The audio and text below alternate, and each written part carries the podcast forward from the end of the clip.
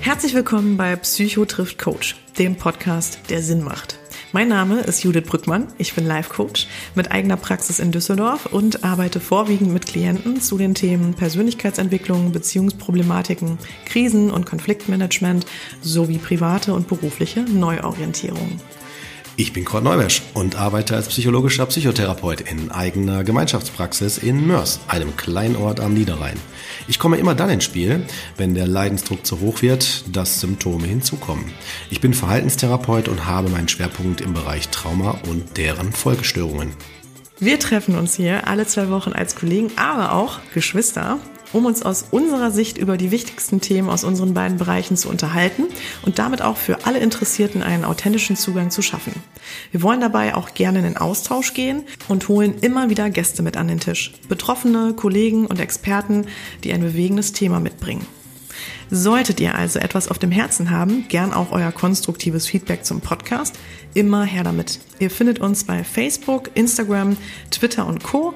oder unter www.psychotriftcoach.de.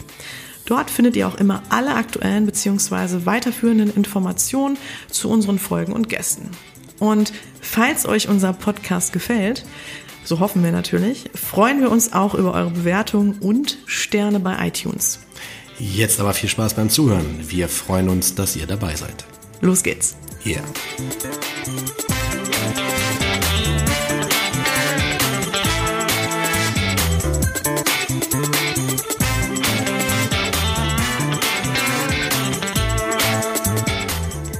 So, da sitzen wir bei Miriam. Ich freue mich total. Wir hatten ähm, eine Anreise diesmal nach Berlin. Ja. Und es war auch ganz schön, ne? wieder ein kleiner Geschwistertrip, den wir da unternommen haben. Oh ja. genau, eine längere Ja. Fahrt hinter uns. Jetzt sitzen wir endlich hier. Wir haben uns ja auch ähm, schon länger per E-Mail immer wieder versucht, da auszutauschen und zu gucken, was, was können wir Spannendes auch ähm, miteinander auf die Beine stellen. Und wir freuen uns ganz besonders, Miriam, dass wir heute hier sind. Wir sind heute bei Miriam Junge und ähm, Miriam arbeitet als psychologische Psychotherapeutin. Ähm, du kannst natürlich auch gleich nochmal ganz in Ruhe selber sagen. Und Das schwierige Wort. genau, das schwierige Wort. Und was ich halt wirklich ähm, sehr spannend finde, du vereinst ja im Grunde Cord und mich, ähm, Genau. weil du nämlich auch noch als Coach arbeitest. Und ähm, genau, du bist aber auch zusätzlich noch Mediatorin, ist das richtig? Und ähm, was ich ganz und ganz genau Buchautorin. Und Ähm, noch vieles mehr. genau, ganz frisch vor allem. Äh, ich glaube, dein Buch kommt jetzt dann, sagtest du, im März raus? Genau, Ne? 30. März. Okay, genau. Und äh, das heißt, äh, kleine Schritte mit großer Wirkung, da werden wir auch gleich noch drüber sprechen. Ähm, was ich ganz toll finde, deswegen Miriam, war es mir auch so wichtig, dass wir mal ins Gespräch gehen. Ähm, ich hatte dich ja, ich hatte dich vorher sowieso schon mal so ein bisschen, ähm, genau, medial wahrgenommen. Und dann war ich beim Female Future Force Day äh, letztes Jahr. Und dann hattest du dort einen Vortrag auch über Depressionen nämlich gehalten. Und danach hatte ich dann gesagt, hast du nicht Lust, äh, dass wir uns mal unterhalten, dass wir mal zusammen an einen Tisch kommen? weil ich es so toll finde, dass das Thema Psychotherapie und auch Coaching, also überhaupt diese beiden Themen und auch diese moderne Verbindung miteinander, ähm, von dir finde ich, ähm, also das nehme ich zumindest so wahr, wirklich sehr rausgetragen wird. Also du bist ja jetzt auch, kannst du gleich auch nochmal erzählen, aber du warst in mehreren Podcasts auch zu Gast. Ähm, ne, ich glaube, du bist ja auch ähm, mit Initiatorin oder aber auf jeden Fall auch ähm, hast eine wichtige Rolle. Ich glaube, du äh, lieferst auch einigen Input bei Headspace. Ja, genau. Ich bin die Markenbotschafterin für Deutschland, Österreich und Schweiz. Genau, danke, sehr gut. genau. Und ähm, ich glaube, dass es ganz wichtig ist, da den Blickwinkel zu verändern und ähm, diesem ja teilweise angestaubten Thema, zumindest bei der Psychotherapie, ähm, da mal so ein bisschen den frischen Wind zu verleihen. Und ich glaube, da gehst du wirklich einen super Weg. Und deswegen fand ich es ganz toll, dich jetzt auch als Gesprächspartnerin zu gewinnen.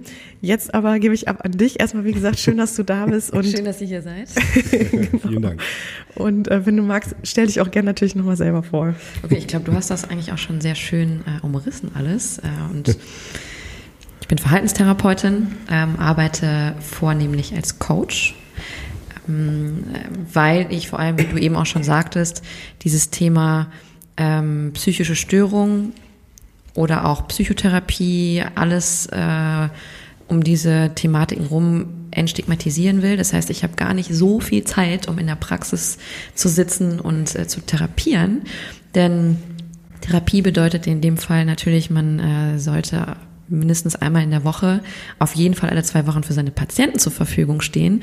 Und dadurch, dass ich recht viel unterwegs bin und ähm, lieber diese Ebene gewählt habe, in der Öffentlichkeit darüber zu sprechen, ähm, was eigentlich psychische Störungen sind, die Frage, ähm, was ist normal, was ist gestört, etwas aufweichen will, denn ich glaube, wir sind alle gestört und das ist normal. Und ähm, auch das Thema Psychotherapie, nicht nur psychische Störungen neu beleuchten will und zu sagen, so Psychotherapeuten sind ähm, häufig eben nicht mehr die Menschen, die in verstaubten Bücher überladenen Räumen sitzen und grummelig äh, vielleicht auch schweigend da sitzen und äh, man zerfließt in seinen Emotionen, sondern durchaus ein sehr austauschendes, beflügelndes Gespräch sein kann, was einfach neue Perspektiven eröffnet und ähm, in dem Tempo, in dem der Patient das möchte, tief gehen kann. Mhm, ja. Ich finde es, also da finde ich auch einfach nochmal spannend von dir zu hören. Du sitzt ja hier auch nochmal an einem ganz anderen Punkt, also Berlin. Ne? Das ist natürlich nochmal auch wahrscheinlich, da, da kommen ganz andere Fälle auf, da weht einfach ein anderer Wind. Mhm. Ähm, und du sitzt ja natürlich auch irgendwie so am, ja, so ein bisschen am Puls der Zeit, auch was diese mediale Möglichkeit oder deine medialen Möglichkeiten auch betreffen. Ähm, was würdest du sagen, wie hat sich das denn dann für dich entwickelt? Also du hast ja wahrscheinlich den klassischen Weg dann gewählt, die Ausbildung gemacht. Ähm, vielleicht kannst du uns da auch nochmal so ein bisschen ins Boot holen. Wann war das für dich klar, dass du noch zum Beispiel den Coach noch draufsetzt? Mhm. Ähm, und äh, wie ist es für dich dann, hat sich gezeigt, okay, da muss eigentlich ein bisschen mehr passieren. Und wie hast du auch das Gefühl gehabt, kam dann, sind jetzt viele Fragen, aber wie kam für dich die Möglichkeit, dann auch mehr in so eine mediale Szene zu kommen als Psychotherapeutin? Ja, ne? ähm, also bei mir kam eigentlich, ich, ich war so freudig, als ich endlich meine Approbation hatte, also mein, mein sozusagen Fachpsychotherapeuten zur Verhaltenstherapie und bin mit vollem Elan gestartet, mhm. habe äh, drei Wochen später meine eigene, eigene Praxis im Prenzlauer Berg gehabt und war extrem frustriert, weil mir bewusst geworden ist, dass ich gleichzeitig tagsüber Menschen behandeln möchte, aber auch telefonisch erreichbar sein soll. Dann soll ich auch noch Anträge schreiben, dann soll ich auch noch Kostenerstattung machen und dann soll ich irgendwann auch noch Rechnung schreiben, denn sonst verdiene ich ja gar nichts.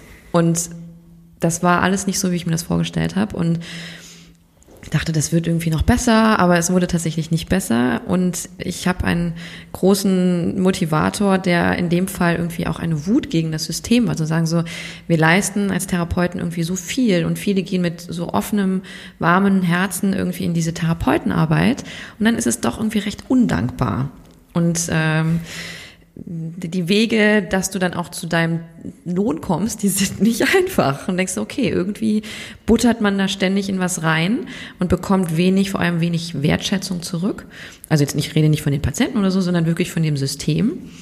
Ähm, dass ich äh, eine Firma gegründet habe, die sich genau damit beschäftigt, dass die für Therapeuten all das wegnimmt. Das heißt, es einen ganzen bürokratischen Kram erledigt, sodass Therapeuten nur noch behandeln können. Und es lief auch sehr gut, was aber für mich in dem Moment hieß, ich kann nicht mehr so viel behandeln, weil ich eben Geschäftsführung gemacht habe. Und ähm, dadurch, dass ich davor schon eine Coaching-Ausbildung gemacht habe, ähm, habe ich dann Coaching gemacht, weil da ist eben nicht die Verpflichtung, Patienten äh, einmal in der Woche sehen zu müssen. Das sind natürlich auch andere Themen, die mehr in die Zukunft ausgerichtet sind als in die Vergangenheit. Es ist ein, von der Thematik her leichter. Und ich hatte auch genug Last zu der Zeit mit dem Unternehmen, dass ich gedacht habe, ich brauche irgendwie auch mehr Flow, mehr ähm, Energie und die bekomme ich durch Coachings. Und ja, und dadurch, dass ich dann eben eine Firma hatte, die ähm, wirklich über 150 Mitarbeiter hatte letztendlich oder Therapeuten in dem Pool, ähm, hatte ich dann auch eine mediale Rolle. Also ich war irgendwie die Erste, die das gemacht hat. Dann kamen irgendwie Zeitungen, die sich dafür interessiert haben und dann ist da so eins zum anderen gekommen. Und ich bin jetzt immer noch kein großer Fan von Instagram oder so, aber ich merke, dass man dadurch trotzdem nochmal viel verändern kann, weil man einfach eine große Reichweite hat. Ja. Und dann kam eins zum anderen. Also es war kein Plan. Es ist, hat okay. sich so entwickelt. Der Quad nickt auch die ganze Zeit ganz eifrig. Voll, voll, voll, voll, voll. Hammer, Hammer. Ich bin sehr begeistert. Kennst du auch alles, ne? Äh, ja, total. Und äh, also Miriam spricht mir aus dem Herzen. Und das ist letztendlich auch das Riesenproblem, was du da ansprichst. Also wenn wir jetzt nochmal von der Fachseite her das betrachten, ne, dass ich, ich merke das immer wieder, mein, meine Schwachpunkte sind Terminlogistik, dann Anträge schreiben Ja. und genau das. Ne? Und das fällt dann immer runter, weil ich würde mich immer eher für die äh, Menschen äh, entscheiden als für das Büro. Ne? Also ich Genau. würde zum Beispiel nicht sagen, oh, tut mir leid, wir können jetzt nicht weitermachen, weil ich muss einen Antrag machen, den habe ich noch nicht geschafft zu schreiben. Also solche Sachen. Ne? Und dann bin Ja. ich halt derjenige, der dann halt an der Stelle äh, gucken muss, wie mache ich das, äh, wie, wie mache ich das mit dem ähm, ähm, Geld und so weiter, also dass das auch Geld reinkommt, so und so weiter, vor allem wenn man jetzt auch noch Familienvater ist und all das, aber egal. Ähm, und also du hast mir, wie gesagt, voll aus dem Herzen gesprochen. Ne? Und ich würde auch sagen, ich mache das als Berufung und äh, das kann natürlich auch, äh, sagen wir, demotivierend sein oder so, ne? dass man dann manchmal denkt, boah, nee, will ich das und so weiter. Aber es ist tatsächlich ähm, ein, sagen wir, ein Teil, muss man fairerweise sagen, der halt dieser Bereich oder dieser Job halt so mit sich bringt. Ja. Ne? Ja, Weil es um Kassenleistungen geht. Richtig. Wenn wir jetzt, sagen wir mal, von Kassenleistungen sprechen und nicht jetzt im privaten äh, Richtig. Bereich sind. Ne? Hm? Wann hast du denn, wenn ich fragen darf, dann die Coaching-Ausbildung gemacht und da im Grunde genommen auch ähm, in dem Thema gearbeitet? Ähm, ich habe die Coaching-Ausbildung kurz vor meinem zum, zu, zu meiner Ausbildung zur Psychotherapeutin gemacht. Das heißt eigentlich nach dem Abschluss meines Studiums. Darf ich mal fragen, wann das war? Ähm, Ungefähr? 2009. Sagen, Weil ich finde es so spannend, 2009, das muss man jetzt mal wirklich sagen, da war das Thema Coaching ja überhaupt noch nicht so Nee. entdeckt Ja. oder so populär. Ne? Ja. Und ähm, da hast du dann aber im Grunde genommen für dich schon gemerkt, okay, eigentlich, also zumindest jetzt auch aufgrund dieser Problematik, ähm, ähm, ähm, lasse ich mich so ein bisschen mehr in dem Bereich nieder. Genau, ich brauchte mehr Leichtigkeit. Ja. Hattest du denn da das Gefühl, da kam auch schon, kam wirklich viel Nachfrage zu dem Zeitpunkt? Nee. Ähm, also das war, ich habe das eigentlich auch eher so für, für mich gemacht, um neue Methoden zu lernen. Habe da irgendwie aber auch noch Schematherapie-Ausbildung gemacht, also so Sachen, ich habe mir so Dinge rausgepickt, von denen ich dachte so, ich hätte gerne einen Mix davon. Ich mache noch Hypnotherapie und Act. Also und das Schöne ist letztendlich, dass äh, ich irgendwie heute aus aus allen Fässern schöpfen kann äh, und Methodik irgendwie aus allen Bereichen hab. Ähm, und richtig angefangen zu coachen habe ich dann äh, neben meiner Firma, also neben Junge und Kollegen, äh, ab 2014. Äh, nee, Quatsch. Doch, richtig. Aber das war ja auch noch, ja, noch relativ früh, ne, Ja. sag ich mal. Und ähm, wahrscheinlich, also da hast du dann auch schon angefangen, im Grunde genommen das so ein bisschen medialer zu platzieren, das Thema auch, oder? Nee, da war ich wirklich so, also das Thema Coaching und Therapie nicht medial, aber ich war auch immer, dadurch, dass ich eben viele Therapeuten immer um mich hatte, dann so diese, diese Person, die, der es also am Herzen liegt, das Thema zu entstigmatisieren, zu sagen, so Leute, wir brauchen Therapie und wir müssen diese Verstocktheit rauskriegen und äh, ich mache Therapie, seitdem ich 18 bin. Und wieso ihr denn nicht? Also auch im Intervisions, also mit im Austausch mit Kollegen. Also wer auch als Therapeut das Gefühl hat, er sei, er stünde über allen Sachen, kriegt die Krise.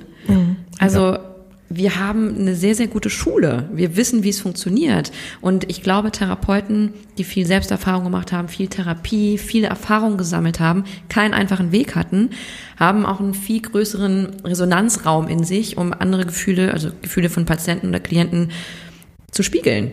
Ja. Ja. Ähm, Super gut in Worte gefasst. Danke. Toll. Echt Hammer. Ich find's Hammer. Also Hammer, so spricht voll aus dem Herzen, so ich kann nur nicken.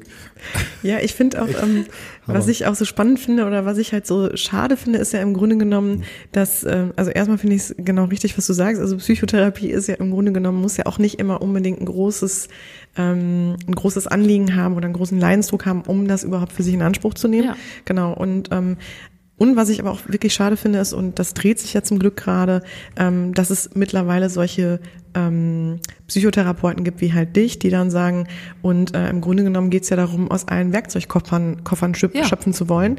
Ähm, und es gibt dann halt Klienten, das verschwimmt ja auch total, ne? Natürlich. Ähm, die kommen mit einem Anliegen, das hört sich erstmal nach einem vielleicht dann ähm, psychotherapeutischen Anliegen an und dann merkt man eigentlich, ach, vielleicht ist es, ist es doch eher ein Coaching-Fall. Ja. Ne? Genau, und ähm, deswegen finde ich es auch total wichtig eigentlich, dass diese äh, Beruf, also diese Expertisen da zusammenkommen ne? und sich da auch viel mehr vernetzen.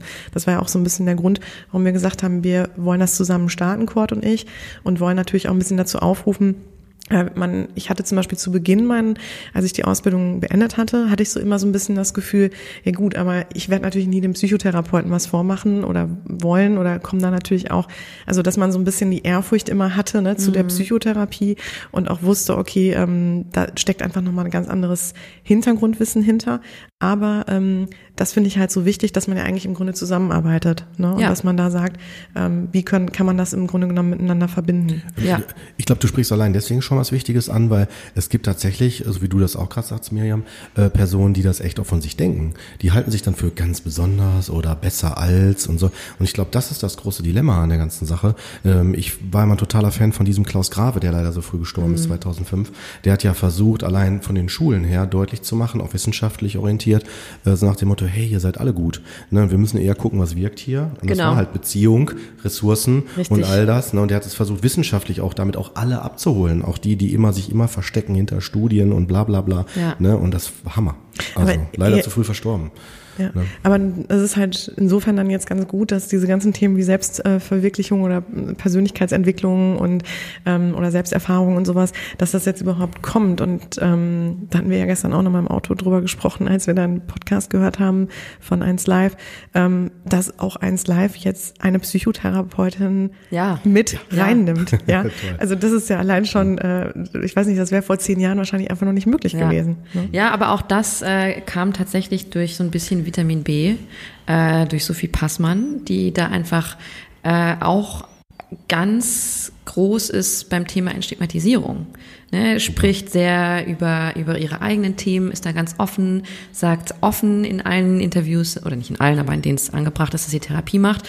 Und solche Rollen brauchen wir natürlich auch. Und ja. äh, dadurch, dass sie da einfach auch ein gutes Gespür für hat, hat sie gesagt, so, okay, ich will die in meinem Podcast haben. Ja. ja, wir sind ja auch ein Riesenfan oder ähm, genau von Charlotte Roche, ne, die ja im Grunde auch vorbildlich vorgeht, jetzt mit Paläologie und im Grunde genommen auch dieses Thema Beziehung ähm, mal so ein bisschen auch ja. entstigmatisiert oder auch mal so ein bisschen rausholt aus dem ganzen konservativen Themen. Ähm, Genau, vielleicht nochmal abschließend, Miriam, weil wir wollten ja eigentlich ein anderes Thema heute machen. Aber es ähm, fließt. genau, es fließt einfach. Ähm, wie siehst du das? Wie empfindest du gerade auch jetzt vielleicht auch wirklich nochmal vor dem Hintergrund, dass du auch hier in Berlin lebst, ähm, wie empfindest du da gerade so dieses ähm, Impuls der Zeit? Ähm, ich merke da viel Bewegung. Ähm, ich merke aber auch immer noch, dass viele Leute zu mir kommen und sagen, sie, ich will ein Coaching weil Therapie stigmatisiert ist. Sagen sie, ich ja. bin noch nicht verrückt, ich brauche keine Therapie. Oder dann so, oh Gott, habe ich eine Diagnose? Jetzt so, es ist jetzt auch kein Drama, aber man könnte tatsächlich mit dem ICD-10 äh, eine Diagnose finden, ja. Oder ich habe doch keine Depression, ich habe dann eher doch ein Burnout. Und jetzt, okay, was genau ist jetzt der Unterschied? Also ne, dieses für die fehlende Aufklärung da ist ein Wandel, ne? es wird viel mehr drüber gesprochen. Man kann wirklich sich auch sehr, sehr gut informieren. In Podcasts ist es ständig Thema. Promis fangen an, über ihre ähm, Trennungen, über ihre Schicksalsschläge zu sprechen, über ihre Depressionen selbst, über Ängste. Ja. Also wir sind da auf dem Weg ja. Muss noch einiges passieren. Berlin-Bubble ist, glaube ich, natürlich schon weiter, weil hier ist auch irgendwie ein bisschen cool ist, einen Therapeuten zu haben mittlerweile. Ja? Hm, kommt. Ah, ja kommt oder zumindest den Coach, der Therapeut ist. so versteckt. Okay. Ja, also ne, irgendwie so seiner, seinem Coach auf Instagram zu folgen, ist auch ein kleines Outing. Ne? Und das ist, sind so Sachen, die, die, die posten dann auch unter, unter ähm, meine, meine Posts irgendwelche, du hast mir super geholfen. Also das ist ein Outing. Mhm. Ähm, und ich finde das total toll. Ich finde ja. das total toll, wenn Leute das machen. Ähm, und finde es auch einfach super, wenn wir der Vorreiter sind und eben auch ja. klar sagen, natürlich haben wir unsere Themen. Ja. Ständig. klar. Mhm, klar, kann man uns ja gar nicht von freisprechen. Ja. Und genau, jetzt finde ich es total spannend. Vielleicht willst du ja mal so ein bisschen erzählen, was sind denn so deine Themen? Also hast du so das Gefühl, also erstmal hast du Schwerpunkte und oder hast du das Gefühl, gibt es bestimmte Themen, die sich bei dir ja wiederholen? Ja, genau, die mehr aufkommen oder mehr wiederholen. Ne? Genau. Ähm, also ich habe sehr viele Klienten vornehmlich mit Zukunftsängsten. Ähm, da gehe ich häufig dann so in die Schematherapie und zu sagen, so, ah. was hemmt dich denn nach vorne zu gehen? Ne, welche Muster von früher hemmen dich eigentlich die Person sein zu wollen, die du sein möchtest? Ähm, viele Ängste. Also die dann auch wirklich schon Richtung Panikstörung gehen, Depressionen, die dann irgendwie so ein Burnout sind, also Erschöpfung viel. Ähm, dann auch zwischendurch natürlich irgendwie auch mal ein Trauma. Da bin ich nicht spezialisiert äh, und wenn das zu tief geht, verweise ich das auch immer, weil das einfach ein sehr, sehr heikles ja. Thema ist und ich finde, da muss man auch wirklich gut ausgebildet sein, äh, weil einem dann einfach sehr viel schneller und besser geholfen werden kann. Mhm. Ne, jeder Therapeut sozusagen kann Trauma behandeln, aber das heißt einfach nicht, dass alle gut sind. Äh, und von daher bleibe ich da lieber bei meinen Themen und sage, äh, das, da bin ich nicht so gut drin. Mhm. Ähm, ja, ich glaube, so diese Stress, Schlaflosigkeit, solche Sachen. Aber die meisten kommen hierher und haben eigentlich nur so ein diffuses Gefühl von irgendwas ähm, ist nicht so gut oder äh, irgendwas geht besser. Sie sind unzufrieden in ihrem Leben und dann arbeiten wir eigentlich raus, was so los ist. Das kenne ich, kenne ich auch ganz gut. Genau. Mhm. Ja. Jetzt hast du ja das Buch geschrieben. Ja. Ähm, genau. zack, Bist jetzt hier, zack, zack, zack. Ähm, nein, aber Buch ich finde das ähm, ganz schön, weil da im Grunde genommen gehst du ja darauf auf Verhaltensmuster ein, ne? mhm. ne? Und genau und wie uns Verhaltensmuster häufig blockieren und ähm, ohne dass wir das im Grunde ja für uns feststellen und wahrnehmen und was du im Grunde gerade auch angesprochen hast schon ähm, und wie kommen wir da raus? Also wie können wir da für uns im Grunde genommen was tun? Und da fand ich auch ganz toll, das hattest du ja auch schon in anderen Podcast-Folgen erwähnt, dass es natürlich auch ganz wichtig ist und ich glaube, das verstehen auch manche nicht so richtig. Also das merke ich zumindest häufig im Coaching Coaching, ähm, dass man ganz, ganz aktiv ins Handeln gehen muss ne? Mhm. und auch das irgendwo für sich auf eine Weise fast wie trainieren muss ja. und da am Ball bleiben muss. Ähm, jetzt finde ich, ist dein Buch, hört sich so ein bisschen danach an, okay, das, da komme ich dann schnell mit klar. Ne? Also dann mhm. äh, habe ich einen ganz guten Leitfaden. Ähm, ich habe es aber, ich muss es auch gestehen, ich habe es ja auch noch nicht gelesen. Ähm, was würdest du sagen, oder vielleicht willst du das noch mal ein bisschen erklären, wie gehst du da in dem Buch dann vor? Also was kann man da erwarten? Ähm, meine Grundmaxime ist eigentlich bei dem Buch und auch in meinem Leben äh, das Thema Achtsamkeit. Also nicht, dass das Gefühl haben, da ist jetzt ein Riesenberg vor mir und ich will da hoch. Ich weiß nicht, wie ich da hochkomme, aber irgendwie klappt das schon. Sondern im Hier und Jetzt jeden Moment gucken zu können, was ich dafür tun kann, kann, um jetzt zufrieden zu sein, um vielleicht morgen noch zufriedener zu sein. Also diese riesigen Berge, ähm, die uns auch durch die Geschwindigkeit und unserem ständigen Rennen und irgendwie diesem unaufhaltsamen Tun, in dem wir sind, uns da auszubremsen und zu sagen, so, was tut mir denn im Moment gut? Was bedeutet, unsere eigenen Erwartungen zurückschrauben mhm. und die kleinen Dinge sehen, die uns letztendlich glücklich machen. Oder glücklich ist ein sehr globaler Begriff oder zufriedener. Das ist irgendwie sehr individuell. Und deswegen sind es die kleinen Schritte mit großer Wirkung. Also nicht dieses von oben herab sagen so, okay, ich will zufrieden sein, ich will glücklich sein in meinem Leben, sondern dich einfach mal zu fragen, was bedeutet denn jetzt für mich zufrieden sein? Mhm. Ich bin gerade sehr zufrieden, weil es hier warm ist, weil wir einen guten Tee trinken, weil es nett ist mit euch und das ist gerade super. Ja. Ne? Und wenn ich heute Abend ähm, noch nicht ganz ausgepowert sein will, weiß ich, dass ich nachher irgendwie zehn Minuten oder fünf Minuten Ruhe und Meditation brauche.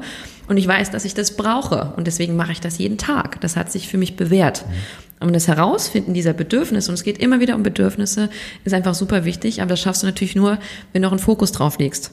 Und ja. das Buch ist eine Anleitung eigentlich dazu, wie du äh, deinen Alltag anders wahrnimmst und auf deine Bedürfnisse kommst äh, und damit zufrieden in deinem Leben wirst. Ja.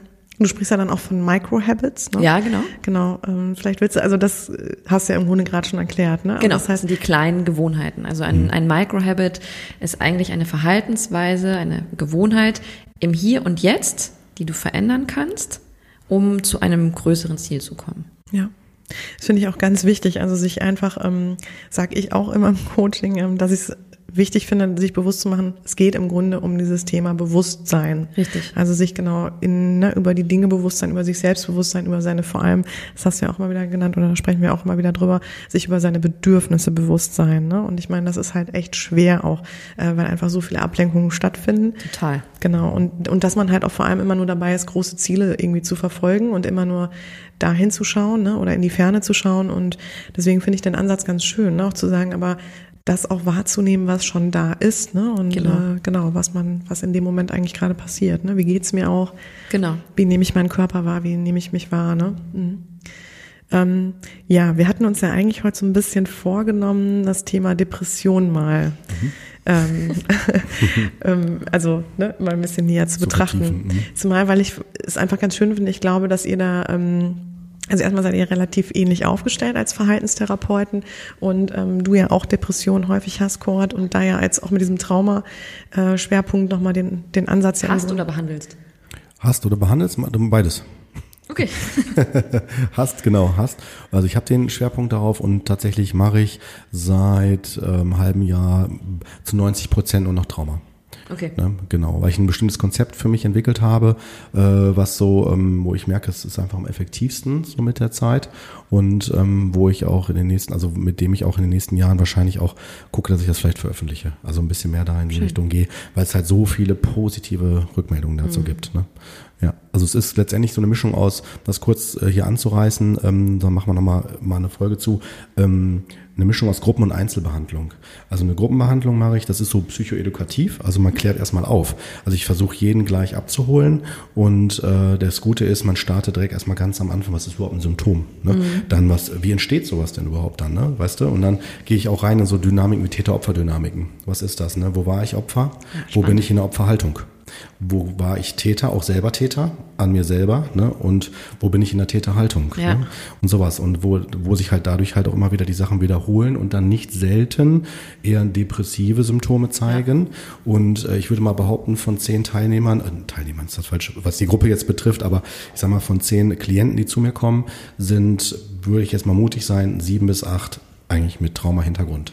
Also wo die Wahnsinn. Ursache, die Ursache Trauma ist und sich erst, äh, ist ja zum Glück auch äh, inzwischen schon gut wissenschaftlich fundiert, ne, dass man sieht, dass der Ursprung eher was Traumatisches hat und wenn das nicht behandelt wird, mit der Zeit einfach ganz andere Diagnosen mit sich zieht, mhm. ne, wie mhm. Angststörungen, Depressionen oder auch natürlich im erhöhten Erwachsenenalter, das kenne ich auch noch aus der Krankenpflege, Schmerzstörungen. Mhm. Ne, so und die Ursache ist aber eigentlich was äh, eher zurückliegendes. Ne? Und wir vertrauen heutzutage nach wie vor immer noch den Hausärzten, was ist Prinzip, vom Prinzip her auch nichts äh, dagegen zu setzen, aber bei solchen Phänomenen halt sollte man vielleicht so ein bisschen über diese Tellerrandweisheit ja, hinausgehen. Absolut. absolut. Dass man auch entstigmatisieren, würde ja. ich sagen.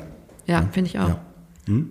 Vielleicht wollen wir da aber noch mal am Anfang ansetzen. Gerne. Ja, ja. Ähm, genau, einfach auch für die Hörer, dass wir vielleicht noch so ein bisschen damit starten, weil wir das Thema ja. im Podcast auch noch nicht wirklich hatten, mhm. ähm, noch mal zu überlegen, was ist eigentlich eine Depression? Mhm. Ähm, das kam ja gerade auch schon auf, ähm, wird auch häufig verwechselt mit Burnout oder, ähm, ne, also dass man da noch mal so ein bisschen im Grunde genommen kurz drüber spricht, Miriam. Wie empfindest du das ähm, bei dir? Also ich finde, ähm, dass Menschen, die mit einer Depression zu mir in die Praxis kommen, dass da die Depressionen irgendwie viele Gesichter haben und das sind häufig auch gar nicht die, ähm, die da irgendwie auf Plakaten stehen, eine Depression ist das und das, ähm, sondern es ist häufig so eine innere Leere und dieses Gefühl, sich irgendwie nicht mehr greifen zu können, so ein Interessensverlust, eine Hoffnungslosigkeit, so eine schwere Erschöpfung ähm, und eine Angst, das irgendwie, also es ist sehr diffus. Also es sind oft Gefühle, die sie gar nicht so klar beschreiben können, aber es ist was sehr gedrücktes. Mhm. Ähm, und ne, also letztendlich Voll. stehen natürlich auch in unseren, in, in unseren Klassifikationssystemen stehen auch genau diese Sachen nur mit speziellen Begriffen drin. Und letztendlich ist eine Depression genau das, wenn du von diesen 20 in, im ICD-10 aufgezählten Symptomen über einen gewissen Zeitraum mindestens fünf hast ähm, oder mehr, kann man ganz klar eine leichte, mittelgradige oder schwere Depression diagnostizieren. Ähm, oder halt eben als Therapeut dann nochmal tiefer tauchen und gucken, was eigentlich drunter liegt oder was eigentlich die erste Geschichte ist, auf die eine Depression draufkommt als Kompensation oder als eben Erschöpfungssymptom. Mhm. Vor allem ist ja auch da ganz spannend, ähm, sagen wir mal, ich habe jetzt irgendwie einen schlimmen Schicksalsschlag äh, ähm, erlitten, dann würde ich jetzt von mir aus behaupten, ja, dann ist ja klar, dass ich erstmal depressiv bin, ne? Ja. Oder in so einem depressiven Zustand bin. Ja.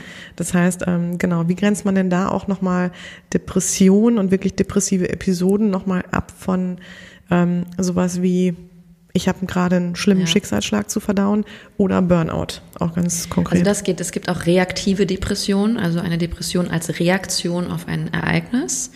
Ähm, es geht da immer um die Zeiträume. Also wie lange halten denn die Symptome an? Es ist nach einer Trennung, was durchaus ja auch irgendwie ein, ein schicksalshafter Schlag sein kann, ähm, zwei Jahre zu trauern oder auch ein Jahr zu trauern, ist zu lange. Ne? Oder sich wirklich nicht mehr arbeiten gehen zu können oder sich zurückzuziehen, ne? diesen sozialen Rückzug oder schlaflose Nächte zu haben, Albträume. Das ist eine übermäßige Reaktion auf dieses Ereignis. Ähm, die, das einfach, das ist keine Schwäche oder so, sondern da, da sind einfach zu viele Faktoren, die so belastend sind, dass die Psyche sagt, geht nicht mehr. Mhm. Und sich dann zeigt, indem sie sagt, nee, ich schlafe nicht mehr, weil ich nachts weiter verarbeiten will, zum Beispiel, ne? Oder in Träumen verarbeitet und, und wir einfach nicht zur Ruhe kommen. Oder ne, der Körper durch Schmerzen signalisiert, Anspannung, Kopfschmerzen, aber auch wirklich intensive körperliche Schmerzen, Rückenschmerzen, sagt, stopp, ich sende dir ein Zeichen, bitte hör auf mich, hol dir Hilfe wir kriegen es nicht mehr alleine hin. Ähm, und das sind irgendwie, also das nochmal um abzugrenzen, ne? dieser Zeitrahmen, wie lange man sich gibt. Also es ist natürlich normal, auch mal ein halbes Jahr immer mal wieder zurückzufallen, wenn was Schlimmes passiert ist und zu sagen, so, das ist wirklich traurig oder auch Jahre. Ähm, aber wenn dieser Zustand nicht mehr aufhört und man durchgängig ein halbes Jahr oder auch drei, vier, fünf Wochen richtig traurig, depressiv ist und sich zurückzieht und nicht mehr raus möchte, dann ist es die Grenze zu einer Diagnose. Mhm, okay.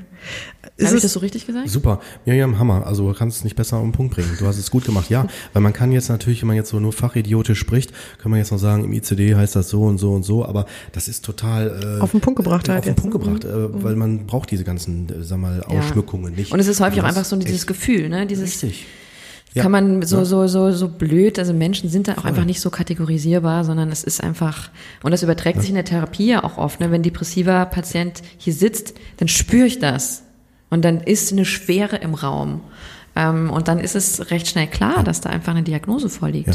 Aber ich habe, während du das gerade ausgeführt hast, habe ich nochmal so drüber nachgedacht, Mensch, es hängt ja mal davon ab, ähm, wer jetzt gerade, glaube ich, ähm, ähm, wie soll ich das erklären, äh, am Tisch sitzt. Also wenn ich jetzt zum Beispiel einen Psychiater hier sitzen habe, wird er das wahrscheinlich anders benennen. Absolut, ne? Ein absolut. Hausarzt wird so sagen, Heilpraktiker so, absolut. weißt du? So ist wie bei Köchen. Ne? Absolut, ja. Dann, mehr Salz, mehr Pfeffer, Richtig. mehr das, ne? Richtig. Das ist einfach so, ne? Das ist übrigens eh ganz spannend. Deswegen vergleiche ich immer Symptome mit Lego-Bausteinen. Dann hast du dann die verschiedenen Lego-Bausteine und da kannst du unterschiedliche Dinge draus bauen, auf ja, eine Weise. Richtig. Und der, der betroffen ist, der ist dann natürlich umso mehr verwirrt wenn er dann hört, bei dem so, bei dem so. Ne? Genau. Und ich glaube, gefährlich wird's dann, wenn dann sogar noch die betreffenden sag jetzt mal vermeintlichen Fachpersonen auch noch meinen, die fühlen sich berufen, das richtig zu begleiten ja. und machen das aber eher so ein bisschen so wie so Gießkannenphänomen. Ja. ja, ach ja, dann mache ich das mal eben auch noch mit. Ne? Ist ja, ja auch genau. irgendwas mit Gesundheit. Ne, das, da, da wird's gefährlich, würde würd ich sagen. Ja. Vor allen Dingen, wenn ich so Aussagen, da kriege ich echt, da kriege ich Plack. Also, also krieg ich, da gehe ich voll gegen vor. Wenn man solche, ich bin eh so nicht so ein Freund von diesen genetischen Ansätzen, dass man sagt, du hast es genetisch vererbt. Ich weiß, dass da viele jetzt wahrscheinlich mir in den Nacken springen werden, aber es liegt einfach daran, weil bei Genetik kann ich nichts machen. Und in, ich habe bisher, glaube ich, vielleicht komme ich auch zu sehr von, von der Front. Ich habe so viele Fälle begleitet, ähm, selbst Schizophrenie, ähm, die selbst da gibt es Phänomene in, sagen wir mal, Krisenfällen, selbst sogar in einer Klinik wenn Krisen sind. Wenn einer gerade die Realität verkennt, mit Stühlen schmeißt, das ist jetzt in der Akutpsychiatrie dann so, es kann mal kommen. Auch da gibt es dann entsprechend, wird man geschützt, braucht man keine Angst vor haben will jetzt da jetzt nicht so ein mega Bildzeitungsphänomen aufmachen. Worauf ich nur hinaus will, ist, da, selbst da kann ein Betroffener, der zum Beispiel eine Schizophrenie hat, plötzlich klar denken, aus seinen mhm. Realitäten rauskommen und ganz gezielt handeln. So, und da frage ich mich immer, wie will man das in der genetisch oder hirnorganisch ja. mal erklären? Ich will damit nicht sagen, dass da, dass es keine Einflüsse gibt, bitte nicht falsch verstehen, aber ich bin nicht so ein Freund von diesem ganz absoluten. Und wenn dann so ein Hausarzt sagt, ja, Sie hatten leider jetzt schon zweimal eine depressive Phase, das nennt man dann äh, eine rezidivierende depressive Episode, hört, auch, hört sich auch noch so schön schick an. Mhm. Ähm, und dann sagt er dann noch, Sie müssen leider ein Leben lang die Antidepressiva nehmen. Da ah. steige ich aus. Also da, da, da steige ich dann ich aus, weißt du? Ne? Also nichts gegen, ich will jetzt nichts nichts gegen die Fachleute. Ne? Also ich will das jetzt nicht auch jetzt die alle in so eine Schubnadel stecken, aber, aber da wird's gefährlich. Wisst ihr, wie ich ja, meine? Absolut, absolut. Haben, ne? Man kann es nicht so pauschalisieren. Genau. Es ist einfach wirklich individuell. Und ich finde dieser dieser Punkt, ob Menschen jetzt eine Depression haben oder eine Burn äh, oder ein Burnout oder eine Reaktion auf irgendwas, wenn Menschen das Gefühl haben, irgendwas ist nicht in Ordnung, sollten Sie auf jeden Fall professionelle Hilfe aufsuchen. Ja. Wenn du das Gefühl hast, irgendwie dein Knie zwackt seit Monaten, dann gehst du auch irgendwann zum Arzt. Und dann gehst du nicht zum Heilpraktiker und lässt dir da irgendwie drei Blätter Kohl drauflegen, sondern du gehst zu einem Facharzt und lässt es behandeln. Und die Psyche ist noch viel verletzlicher. Voll, voll. Ja, und viel abstrakter. Und das ist ja nicht so, in, Ja. genau, Ja, richtig ich mach mal, greifbar. Ne? Ich mache mal konstruktive Lösungsvorschläge, auch wenn jetzt Fachleute zuhören. Ich würde sagen, ich will die damit gar nicht jetzt äh, rauswerfen hier aus dem, ne, aus diesem wichtigen Kontext, aber Er ich will damit sagen, weißt du, ja, ich, äh, weil ich finde es wichtig, dass die, dass die dann eher so eine Haltung gewinnen, wie nach dem Motto, okay, also meine Schule, also das, was ich Ihnen anbieten kann, wäre das und das, aber ich würde Ihnen empfehlen, lassen Sie es nochmal da und da weiter abklären. Ne, ich bin halt äh, durch meine Krankenpflegeausbildung sehr stark geprägt, wenn dann zum Beispiel ein Arzt vor dem Klienten sagt, ja, also Sie haben nur noch ein paar Monate zu leben, ja, und ich mir denke, der hat ja voll gelogen, weil der müsste eigentlich sagen, unser Kenntnisstand ist, laut unseren Studienergebnissen müssten Sie in drei Monaten, ich mach's absichtlich überspitzt, müssten Sie in drei Monaten tot sein, aber das wissen wir nicht. Das kann auch sein, dass Sie noch 15, 20 Jahre leben, alles schon begleitet, so Fälle, ja, wisst, wisst ihr, wie ich meine? Ja. Aber da muss man ja sich eingestehen, dass man keine Ahnung hat. Oder, oder anders formuliert, da am Ende der Handlungsmöglichkeiten ist, weißt du? Ja. Ich glaube, da würde ich jeden, der zuhört, vielleicht der auch fachlich visiert ist, äh, auf jeden Fall sensibilisieren wollen, dass man das einfach nur noch mal überdenkt. Man muss sich ja nicht schwarz-weiß raus. Ja, äh, und mal die machen, ne? Perspektive übernehmen, ne? Und so sagen so, also was löst das denn in dem Menschen aus, Ja. dem du sowas sagst? Ja, Das ist Ganz totaler genau. Stress noch zusätzlich. Ja. Ja, und er ist ja auch direkt in dieser Schublade, ne? Ja. Oder er ist, hat ja. direkt diesen Stempel bekommen, wofür, worüber wir auch schon gesprochen haben, ne? dass Ja. es ganz wichtig ist, eigentlich dem Ding nicht immer oder dem, dem ganzen Namen geben zu müssen. Und das sagtest du ja auch in einer Folge, ähm, dass es so auch irgendwie wie ein Fluch ist, ne? eine Diagnose Ja. immer ausstellen zu Ja. müssen. Ne? Mhm, genau.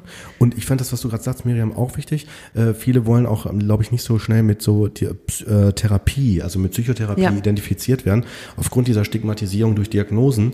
Und ich muss auch gestehen, ich finde diesen Impuls von den Betroffenen auch erstmal gut, weil diese Diagnosen bin ich, eh- ich bin kein Freund von Diagnosen, weil diese Stigmatisierung zu schnell ähm, einen festhalten, wie so ein Kleber, Ja. weißt du, wie so ein Feld, eins, zwei oder drei, Tor eins, zwei oder drei. Ja. Ne, das ist vielleicht in der Situation vielleicht dann vielleicht passend, ne, aber äh, vielleicht ist aber nach einer Stunde oder ein paar Tagen fühlt sich das anders an. Ich überspitze das gerade mal. Ja. Wisst ihr, wie ich meine? Ja? Wenn ich Tor 1 zum Beispiel Essen habe, Tor 2 ist Sport, Tor 3 ist ein Bett, dann finde ich vielleicht im Moment, wenn ich Hunger habe, Tor 1 super, aber wenn ich vielleicht äh, schlafen will, gehe ich eher in Tor 3 oder Sport machen. Wisst ihr? Ich finde, man sollte generell mit Diagnosen ganz vorsichtig umgehen, sei denn sie werden halt für einen Kassenantrag benötigt. Ne? Dann ja. Krankenkasse zahlt nur, wenn eine Diagnose Ja, vorliegt, das heißt richtig. ein Krankheitsbild vorliegt. Da ist es nötig, aber auch deswegen gibt es ja auch einfach da Kürzel und, und Zahlen, ne, F32, damit irgendwie nicht gleich so eine Stigmatisierung vorliegt Ja. und sagst so, okay, mein Therapeut hat gesagt, ich habe eine schwere Depression. Oh Gott, geht's, da wird's mir gleich noch schlechter gehen. Ja. Genau, ne? Vollkommen. Stimmt ja. Ne, vollkommen, das stimmt. Ne, aber das kann man ja gut formulieren und auch direkt schon deutlich machen. Derzeit sind die und die Symptome, Genau. die und die Diagnose. Genau, so aber, Transparenz. Genau. Und dann sagt auch jeder, ich habe ich schon erlebt, ne, du wahrscheinlich auch, äh, sagen dann die Gutachter auch so nach dem Motto, so ja, okay, gucken Sie erstmal, aber ich empfehle Ihnen, achten Sie mal da und da drauf. Und vielleicht Genau. eine gute Nachricht, 2022 wird das ja abgeschafft. Endlich. Das Gutachtersystem. genau, aber das ist nochmal am Rande. Ja. Also, Ja, aber das ist doch echt, äh, genau, da, da passiert ja auch einiges, Ja, ne? Also ich glaube, und auch wie wir Ja. jetzt auch drüber sprechen, ähm, oder ihr, ähm, ne, dass man es ja aus einem ganz anderen Blickwinkel betrachtet. Und ich glaube, es braucht halt einfach äh, am Ende ja, also der, der demjenigen gegenüber sitzt, das ist ja eigentlich das, was ganz entscheidend ist, bringt der dieses nötige ich sag mal, erstmal die nötige Empathie mit dafür, Ja. ne, was da genau Sache ist, ähm, hat vielleicht auch ähm, ja die Selbstsicherheit, da auch zu sagen, wenn bestimmte Mittel ausgeschöpft sind. Ne? Ähm, also zum Beispiel jetzt im Coaching, du sagtest gerade, man hat dann immer so ein Gefühl, wenn derjenige dann auch eine Depression hat. Und das ist auch für mich immer eigentlich so mein ja so ein bisschen wie so dieses Signal. Ähm, also ich spüre das auch super schnell bei den Klienten dann, dass da irgendwie doch was anderes, also eine ganz Ja. andere Schwere bei ist und die ist auch dann einfach nicht greifbar. Also die kriegt man auch mit Coaching-Methoden oder in, im, im Coaching-Prozess kriegt man die gar nicht zu fassen. Und dann finde ich es auch ganz wichtig zu sagen, okay, ähm, an der Stelle ne, ähm, würde ich sie gerne ne, Ja. an einen Kollegen verweisen. Ja, jeder Und- sollte seine Grenzen da wissen. Genau, genau, ne, dass man da halt auch einfach ähm, aufgrund des Wohles für den für denjenigen halt auch ähm, hinschaut und nicht irgendwie, weil man denkt, ähm, ah, ich muss es ja jetzt oder irgendwie, ich habe da irgendwie diesen bestimmten Anspruch an mich selbst. Ähm, Worauf ich jetzt eigentlich hinaus wollte, ist genau, ähm, wo setzt ihr dann an? Also sagen wir mal, du bist ja auch Coach, du hast jetzt jemanden, du merkst, okay, da, das, doch, da liegt eine Depression vor, ne? da müssen wir jetzt müssen wir mit ganz anderen Methoden arbeiten. Würde mich jetzt mal interessieren, ähm, es gibt natürlich auch verschiedene Formen von Depressionen. Ähm, erstmal, wie würdet ihr sagen, wie geht man da grundsätzlich vor? Ah, es gibt da, kann ich gar nicht so pauschal antworten. Mhm. Ähm, mein mhm. Ansatz ist immer so eine ganz klare Transparenz. Also, ähm, und das sage ich auch, also ich coache immer per Du. Ich auch. Was ja. mir wichtig ist. Ja, und ja. Ähm, in der Therapie ist es ja so ein bisschen schwierig, weil da so die Distanz ist, oh. aber ich duze tatsächlich irgendwie auch meine Patienten, weil es ums Gefühl geht. Es geht irgendwie, wir haben gemeinsam ein Ziel, es geht ganz viel um Vertrauen, es geht um einen sicheren Raum. Ähm, und ich finde das komisch. Ja, ich aber bin da voll bei dir. Ich habe das in der letzten Folge habe ich mich geoutet. Haben wir auch drüber gesprochen. Mit dem guten Psychotherapeuten in der Gruppentherapie mache ich das schon. In der Einzel traue ich mich das noch nicht. Aber es hat mit mir zu tun, weil ich einfach Es war für mich am Anfang auch komisch, äh, ja. aber nur weil es in meinem Kopf war. Genau. Ne, weil diese der, die Ausbildung einfach aber so harte Regeln setzt und ich muss eine Angststörung nach dem und dem Manual mhm. therapieren. Nein, Genau, genau. Man darf auch mutig sein. Ja, genau. Ja, ja. und auf sein ja. Gefühl hören. Genau. Ne, es geht ja um Gefühle. Ja. Also ähm, um zu deiner Frage zurückzukommen, ähm, es gibt immer mal wieder grenzwertige Momente, ne, dass dann irgendwie doch so, dass Menschen irgendwie gar nicht bewusst war ähm, oder bewusst ist, dass in der Vergangenheit Dinge sehr schief gelaufen sind. Ne? Auch weil wir alle unsere Vergangenheit schön schreiben. Ähm, das ist ja auch, das ist ja auch gut so und das ist ja auch schön, Dinge so zu verpacken äh, dass sie sich gut anhören, aber irgendwann stoßen wir an den Punkt, äh, an dem es dann klar werden kann, wenn man diese Chance nutzen möchte. Ähm, und ich biete dann an im Coaching, dass wir uns das angucken können, aber dass das über die Grenzen eines Coachings hinausgeht.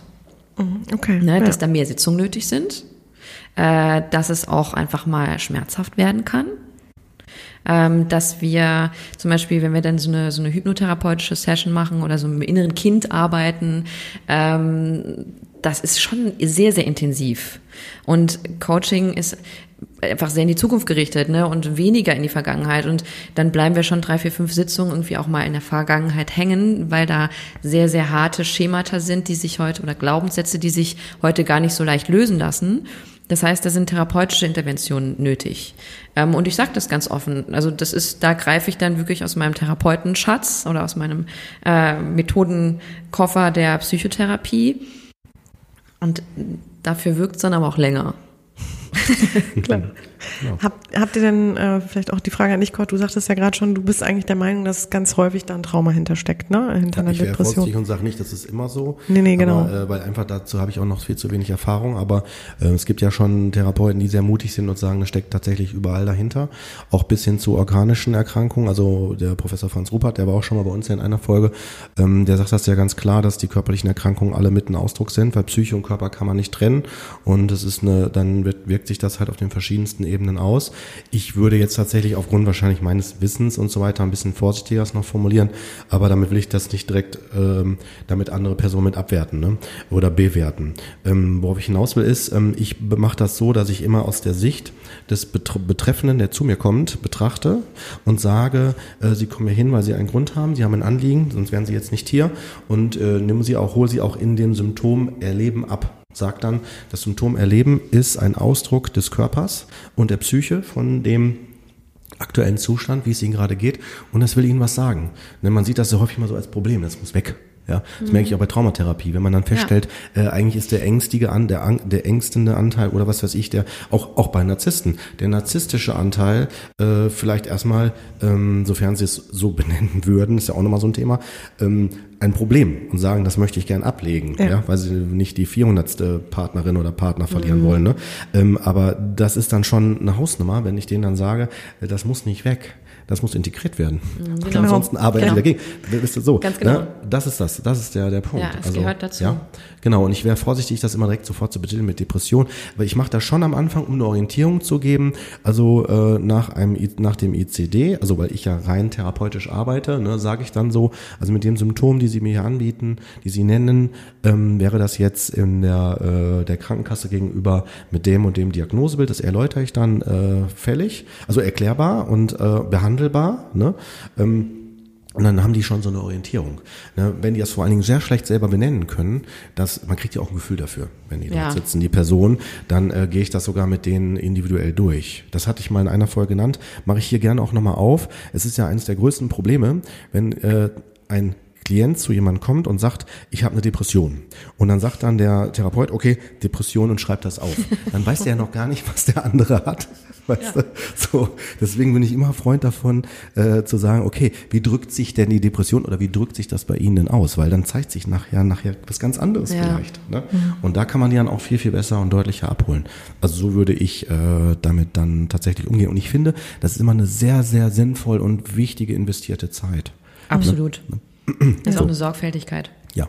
Finde ich auch. Ne? Vor allen Dingen, weil die, die Personen bekommen dadurch auch nochmal ein Feedback. Die können selber das nochmal so wirken lassen und äh, dann habe ich auch das Gefühl, ich habe die Person viel präsenter auch dann da. Weil ich bin ja nicht derjenige, der führt. Ja. Und so nach, mhm. weißt du, so ja. nach dem Motto, hier, ich gebe mal alle meine Symptome ab, machen Sie mal was draus. Ja häufig bei Kindern und Jugendlichen. Wenn dann Kinder und Jugendliche in Therapie Pi gebracht werden, dann heißt das Reparaturauftrag, mach mal wieder ganz. Ja. Ne? Also ich handhabe das so als Kinder-, Jugendlichen Psychotherapeut, wobei ich ja vorwiegend als Erwachsener arbeite, also mit Erwachsenen, äh, sagt dann immer so, ja okay, dann m, arbeiten wir vorwiegend auch mit den Eltern denen müssen wir arbeiten, weil die haben meistens die Diagnose Eltern, nicht Diagnose ADHS oder sonst mhm. was, wobei ich damit jetzt auch nicht wieder alles über einen Kamm scheren will, aber gut, die Hörer wissen jetzt schon, was ich immer neu erklären. Wir müssen auch ein bisschen, genau, ja. ein bisschen versuchen. Also man merkt schon, ich finde ja. das ja auch sehr schwierig. Äh, Depression ist ja, glaube ich, einfach ein sehr, sehr komplexes Thema und auch sehr diffus. Ja. Ne? Also genau, kann man nicht immer so irgendwie auf einen Auslöser oder auf genau eine Ursache zurückführen. Ähm, genau, was ich, also ich jetzt aus meiner Arbeit so ein bisschen mitkriege, ist halt auch, ich arbeite ja mit diesen Persönlichkeitsanteilen, ich arbeite ja gerne auch mit dem Tool das innere Team und mit den Teamplayern. Und da finde ich halt auch immer ganz spannend, dass ähm, gerade auch bei diesen blockierenden Verhaltensmustern äh, setze ich das natürlich gerne ein, ähm, dass schon wirklich sehr prägende Erlebnisse aus der Vergangenheit halt einfach zu einem zum Beispiel Schutzanteil dann geführt haben oder halt zu einem, ja, also zu, zu bestimmten Ängsten dann geführt haben, die dann halt einen strategischen ähm, Player aufgerufen haben, der dann im Grunde genommen ja ähm, ne, das, das Ziel hat, dass solche Dinge nicht nochmal vorkommen. Ne? Ähm, wenn jetzt äh, ein traumatisierter Anteil da ist, Quad, ne, existiert, ja. woran erkennst du den denn oder wie kann man den denn erkennen? Ja. Ähm, also es geht immer über Spüren oder halt auch nicht spüren. Das Nicht-Spüren kann man auch spüren. Mhm. Also tatsächlich, ja, als dass genau, ich gerade nichts ja. benennen kann. Es ist gerade irgendwie nicht richtig greifbar, nicht benennbar. Und das ist auch eines der häufigsten Probleme, finde ich, dann in der Traumatherapie, dass man, ähm, wenn man etwas, sagen wir mal, so abspaltet, äh, dass man das nicht gerade zugänglich hat. Das ist dann okay, weil das äh, zeigt, dass der Körper noch nicht bereit ist, dass man noch nicht weiter da nicht weitergehen mhm. kann. Und ähm, das ist auch tatsächlich mal meine Haltung, wenn jemand in die Therapie kommt, ähm, arbeite ich stabilisieren, das steht immer im Vordergrund. Die Person soll ja stabilisiert werden und nicht destabilisiert werden durch das Eintauchen in die Tiefe. Und äh, wenn das gewährleistet ist, so wie du es gerade auch toll gesagt hast, mit dem, dass du ja auch die deine Klienten ja dann äh, fragst, wir können da gerne weitergehen, aber dann geht das nochmal in ganz andere Bereiche rein, dass sie dann selber entscheiden können, gehe ich mehr in die Tiefe und also versuche ich dann das Warum und Wieso, also deswegen zu verstehen, um jetzt auch die Skeptiker abzuholen, die sagen, ja, man muss ja jetzt nicht unter jedem Stein gucken, ne, sonst findet man ja überall was. Ne? Nee, sondern dass man tatsächlich deswegen da reingeht, weil ähm, solange man die Dinge nicht löst, auch die Zusammenhänge nicht, wiederholen die sich. Das ist wie eine Stufe. Wenn Absolut. ich den Fuß nicht hoch genug hebe, falle ich immer wieder über die Stufe. Dinner for One. Einmal im Jahr werden wir daran erinnert.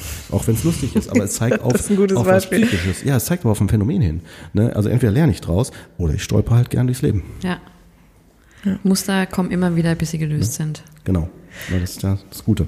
Ähm, du hattest ja auch den schönen Spruch, oder das fand ich ganz toll auch zu hören, ähm, Schutz von gestern, ne? Das mhm. Gefängnis ist, oder der Schutz von gestern ist das Gefängnis von heute. Genau. Ne? Ja, mhm. sehr gut. Ähm, mhm. das kann man ja vielleicht da an der Stelle auch nochmal erläutern. Also Miriam, würdest du das mal nochmal ein bisschen ja, also erklären? Da, da geht es genau auch um das, was du gerade mit den Stufen gesagt hast. Ne? Wenn wir, wir haben wichtige Verhaltensweisen, die uns geschützt haben, in der Vergangenheit erlernt. Ähm, aber manchmal stoßen wir im Hier und Jetzt, im Erwachsenenalter, äh, genau auf diese Muster. Zum Beispiel, ähm, wir sitzen am, kind, am Tisch als Kind und äh, die Eltern reden und es ist eigentlich eher so, das ist nichts für Kinder, jetzt, ne, ja. sei mal ein bisschen ruhig. Also jetzt haltet mal still, seid doch mal erwachsen. Ne, oder benehmt euch. Ähm, dann kommt es zu einer Situation im Hier und Jetzt, dass man in einem Meeting sitzt oder irgendwo an einer, in einer Situation, in einer sozialen Situation, an der man eigentlich was sagen wollen würde, aber denkt so, ich traue mich nicht, ich krieg's nicht hin. Das ist ein altes Muster von früher, ein alter Glaubenssatz. Ne? Mhm. Wenn Menschen, andere Menschen, ältere Menschen, Männer, Frauen, egal welcher Trigger das ist, ist irgendwas, jemand am Tisch sitzt, der das triggert, verfallen wir in alte Muster. Und diese Muster können wir durch eine distanzierte Person, die das von außen betrachtet kann, betrachten kann, Coach oder Therapeut, mhm. ähm, erkennen und umschreiben. Und sagen sie, ach ja, krass. Und beim nächsten Mal ganz intensiv mit dem Gefühl, ah, da sitzt die kleine Miriam, die traut sich gerade nichts zu sagen. Ähm, die kann sich aber sehr wohl jetzt melden, denn sie braucht keine Angst mehr zu haben, jetzt ins Bett zu müssen, nichts zu essen zu bekommen. Also das war bei mir nicht so, aber eben, es gibt keine Konsequenz mehr und schon gar keine existenzbedrohliche Konsequenz mehr. Das heißt, wir dürfen mutig sein. Wir dürfen unseren Fuß ein bisschen höher heben, um die Stufe zu nehmen und zu sagen, so, ach, guck mal, geht. Ja. Und dann hat man ganz viele selbstbestimmte Erlebnisse, die einen weiterbringen und die einen stärker machen und den Selbstwert stärken. Unser Selbstbewusstsein. Wir sind selbstbewusst über unsere Muster. Dadurch ja. steigt das Selbstbewusstsein. Großartig, genau, hast du ganz, mhm. ganz großartig, finde ich, gesagt. Ähm, vor allem, weil ja das auch wieder das ist, wo man ansetzt dann, dass man sagt, okay, da muss ich aber auch in die eigene Arbeit gehen, ja. muss mir darüber bewusst sein und muss natürlich auch an den Stellen immer wieder ansetzen und auch für mich dann diese neuen Habits äh, im Grunde genommen auch anwenden. Genau. Ne? Genau. Mhm. Schutz von gestern finde ich da auch nochmal wichtig zu erklären, ne, dass man ja da im Grunde genommen, oder das kannst du gerne auch nochmal erklären, ähm, dass man äh, einfach auch aufgrund dessen, dass man in dem Moment noch ein Kind war und ähm, keine Möglichkeit hat oder damit für sich irgendwie einen Umgang finden musste, ähm, dann im Grunde genommen ähm, diesen Glaubenssatz entwickelt hat. Ja, ne? auch abhängig war. Also ja. wir sind, jedes Kind ist abhängig von seinen Eltern. Mhm. Ja, und genau. deswegen müssen wir uns an bestimmte Situationen anpassen, um zu existieren. Ist heute nur nicht mehr so. Ich, ich würde nur aus Zeitgründen, ich gucke gerade so auf die Uhr, äh, noch auf einen Punkt würde ich Wir unheimlich gern eingehen. Das ist der Punkt, äh, den du auch ins Leben gerufen hast. Ne? Die, ähm, die ähm, wenn zum Beispiel man lange auf äh, Therapieplätze wartet und so weiter, wie man sich besser vernetzen kann als Betroffener. Ne? Da hast mhm. du doch so ein Netzwerk willst, ne, ins Leben ja. rufen, richtig? Ich würde noch kurz, bevor wir dazu kommen, weil sonst springen wir ähm, über einen Gedanken, den hatte ich gerade ja, noch. Also, ähm, genau, und zwar, dass ich es ganz wichtig finde, auch nochmal zu erwähnen, dass halt bestimmte Glaubenssätze uns ja dann, weil du ja gerade von Glaubenssätzen auch gesprochen hast, ähm, ja einfach auch wirklich dazu führen, dass wir äh, genau einfach nicht unser volles Potenzial ausschöpfen und ausleben. Ne? Und ähm, auch viele Glaubenssätze natürlich auch existieren, einfach gerade in, in Zeiten wie also heute, wo halt viel Vergleich stattfindet ja. oder so, dass wir da ja auch in, in vielen Themen einfach gefangen sind, ja. würde ich jetzt einfach mal sagen. Ja. Und da wollte ich nochmal mit dir ansetzen, Miriam. Du sagst auch, dass Achtsamkeit so ein wichtiger Punkt ist. Mhm. Würdest du meinen, ähm, dass man in Zeiten heute oder mit, mit Achtsamkeit auch zum Beispiel Themen wie Depression äh, besser begegnen könnte oder vorbeugender ja, begegnen könnte? Auf jeden Fall. Also, ähm, also das, ich will jetzt nicht sagen, mit Achtsamkeit und Meditation heilt man Depression, auf gar keinen Fall. Ähm, aber man ist so viel zugänglicher für diese Themen. Ne? Wenn jemand sagt so, oh Gott, ich, also ich habe jetzt angefangen zu meditieren, ich habe danach eine Panikattacke gekriegt, das ist noch viel schlimmer. Das ist nicht die Meditation schuld, sondern du hast in dich reingehört und in dir ist offensichtlich eine Angst. Das heißt, der Zugang dazu ist dann plötzlich, wenn Ruhe einkehrt, da. Und wenn du immer weiter rast und gar nicht zur Ruhe kommst, was du durch Meditation und Achtsamkeit sehr gut tun kannst, knallt es irgendwann. Mhm. Aber das ist ja von vielen auch eine unterbewusste Strategie, ne? im Grunde diese Ablenkungsstrategie ja. oder eine Fluchtstrategie. Ähm, und ich finde da nochmal auch wichtig, vielleicht an der Stelle noch für die Hörer zu erwähnen, dass es aber auch ganz wichtig ist, auch dahin zu schauen ähm, und dass es dann vielleicht im ersten Moment auch mal schmerzhaft sein kann ähm, und dann natürlich vielleicht eine Begleitung von außen bedarf, aber dass man dadurch natürlich auch überhaupt so eine Blockade erstmal lösen kann und so eine vollkommene Freiheit ja, oder Selbstbestimmtheit es wird kommen definitiv besser. Also genau. jede Therapie verändert was oder jedes ja. Coaching verändert was. Also jeder Kontakt mit jemandem, der dich reflektiert oder spiegelt oder andere Perspektive mit reinbringt, verändert was in dir. Darauf das ist ja auch das Schöne in genau. unserem Job von uns ja. dreien, dass wir auch ständig durch Klienten irgendwie neue Perspektiven bekommen. Das ist so wunderbar. Ja, echt großartig, das stimmt. Und wir auch dazu. immer was lernen. Genau. genau. Ganz genau. Ja. So, jetzt Gott, darfst du natürlich äh, ja, gerne nochmal. Schon eingeleitet. Schon eingeleitet. Ja, genau. Ich jetzt darfst du natürlich noch. Abgeben. Genau. Genau. Ich bin ganz gespannt, was du Ich glaube, der Kurt meint Freunde fürs Leben. Okay, ja, das genau. äh, habe ich gar Danke. nicht mit initiiert, sondern eine Freundin so. von mir, Diana Doku. Ah. Äh, die ist Gründerin von dem Verein Freunde fürs Leben, ähm, der Prävention oder sehr viel Aufklärung über Suizidalität macht. Super. Ne, und Depressionen, weil vor allem bei Jugendlichen auch. Es ist ein Riesenthema ähm, was total totgeschwiegen wird. Es gibt wahnsinnig viele Suizide, unerkannte Suizide auch von Jugendlichen und auch Erwachsenen. Ähm, die Zahlen habe ich jetzt leider nicht im Kopf, ja. aber ähm, Machen wir nochmal extra Folge für. Ja. Ähm, ja, man kann auch wirklich einfach auf die ja. Seite gehen, äh, freundefürs Leben.de. Ähm, da sind ganz viele Botschafter, die Promis vor allem, die im Bar Talk, also das sind sehr schöne Interviews ähm, an einer Bar, in der äh, an der ein sehr sehr tiefes Gespräch geführt wird über Schicksale, über Umgang mit Depressionen, ähm, über Symptome, wie sie es gemerkt haben, über Kompensation, ne? dass ein Komiker auf der Bühne super happy ist und von der Bühne kommt und in sich zusammenfällt, mhm. wie, wie viel genau. Alkoholismus da auch eine Rolle spielt, ne? also diese Überkompensationsthemen. Ähm, und das klärt einfach wahnsinnig gut über diese Themen auf, ähm, entstigmatisiert und bringt es in die Gesellschaft und ähm, ist ein toller Verein. Gut zu wissen. Ja. Müssen wir uns auch nochmal dranhängen. Ja. Machen wir nochmal extra Folge für. Und ich mache da eben, äh, ich mache da viele Podcasts mit und spreche auf der Bühne eben mit, mit Diana über Depressionen. Wir interviewen ähm, Sänger. Jetzt gerade kürzlich haben wir so einen sehr bekannten Sänger interviewt, der dann drüber gesprochen hat, ein junger Typ, 22 oder so, der drüber über seine Depression gesprochen hat und dass jeder in der Band irgendwie auch Depressionen hat und hatte und immer wieder kommen. Äh, und dann sagt so, ja, wir, wir gehen alle zur Therapie. Mhm. Ähm, um auch den Fans dann von, von ihm zum Beispiel klarzumachen, so ja, macht es halt auch. Ja. Es hilft. Ja. Das ist echt so, ähm, ja. also da merkt man wirklich, da verändert sich einiges, ne, dass überhaupt, ähm, ja, ich sag mal, ähm, auch genau Leute, die halt ähm, im, in der Öffentlichkeit stehen, auch solche Dinge offen thematisieren ja. ne? oder Unzulänglichkeit. Und aufklären. Genau, aufklären und auch sagen, ne, also es gibt halt diese Dinge und ähm, ja, also man muss da einfach nur für sich auch hinschauen. Ne? Ja. Wenn ich also betroffen bin, kann ich dann mich an diesen Verein dann wenden. Also, ganz genau. Okay. Also du kannst dem auch bei Instagram folgen. Die haben da ganz tolle cool. Posts auch immer wieder mit Sätzen und denkst so, ach ja, stimmt, auch das ist eine Facette einer Depression, die jeder kennt. Also ja. ne, so solche, Super. Du hast sehr viele Aha-Erlebnisse da und du denkst so, ja, genau das ist es. Gut zu wissen. Habt ihr denn abschließend noch irgendwie das Gefühl, es gibt bestimmte Themen schon jetzt aktuell unserer Zeit, die Auslöser sind oder schneller Auslöser sind, ähm, um in eine Depression zu geraten? Also ich bin ja immer, ich gucke mal aus der Traumaperspektive. Für mich ist das so, es gibt dann den, den Ursprung, es ist ein Auslöser, der meistens ja eher in der, in der Geschichte, also eher in der Kindheit oder wo auch immer verankert ist, ist immer individuell. Und äh, das, was im Außen passiert, ist nur ein Spiegel davon.